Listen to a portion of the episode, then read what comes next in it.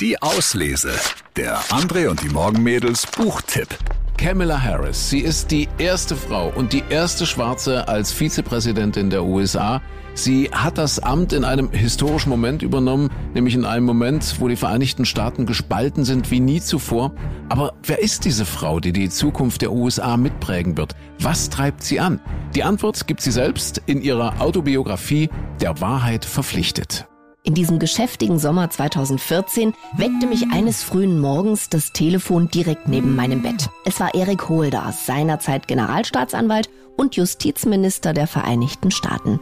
Er habe eine Frage, sagte er mir, als ich abgehoben hatte. Ich will bald abtreten. Hätten Sie nicht Interesse? Das war natürlich ein bisschen viel so früh am Morgen ob ich Justizministerin werden wollte, ob ich das Amt übernehmen wollte, das einst Bobby Kennedy inne gehabt hatte.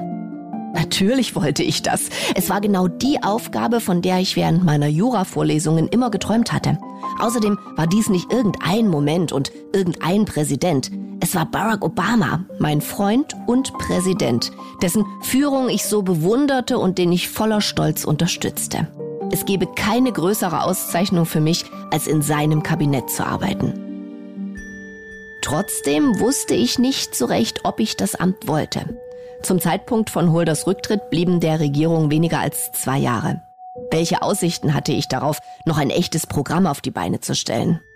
Ich sagte Holder, wenn das Justizministerium Geld für regionale Resozialisierungsmaßnahmen habe, dann würde ich es mir überlegen. Ich wollte in der Lage sein, eine echte landesweite Reform durchzuführen, die die Prävention in den Vordergrund stellte. Doch Holder musste mich enttäuschen. Es gab kein Geld für ein derartiges Vorhaben. Neue Gelder mussten vom Kongress bewilligt werden und wir wussten beide, dass das jetzt nicht mehr passieren würde. Kamala Harris, die Autobiografie der neuen US-Vizepräsidentin, ein inspirierendes und zutiefst persönliches Buch, ein Buch nicht nur über Politik, sondern auch über grundlegende menschliche Werte, sehr spannend, sehr klug, aber auch sehr unterhaltsam. Unser Lesetipp der Woche, Kamala Harris, der Wahrheit verpflichtet, meine Geschichte.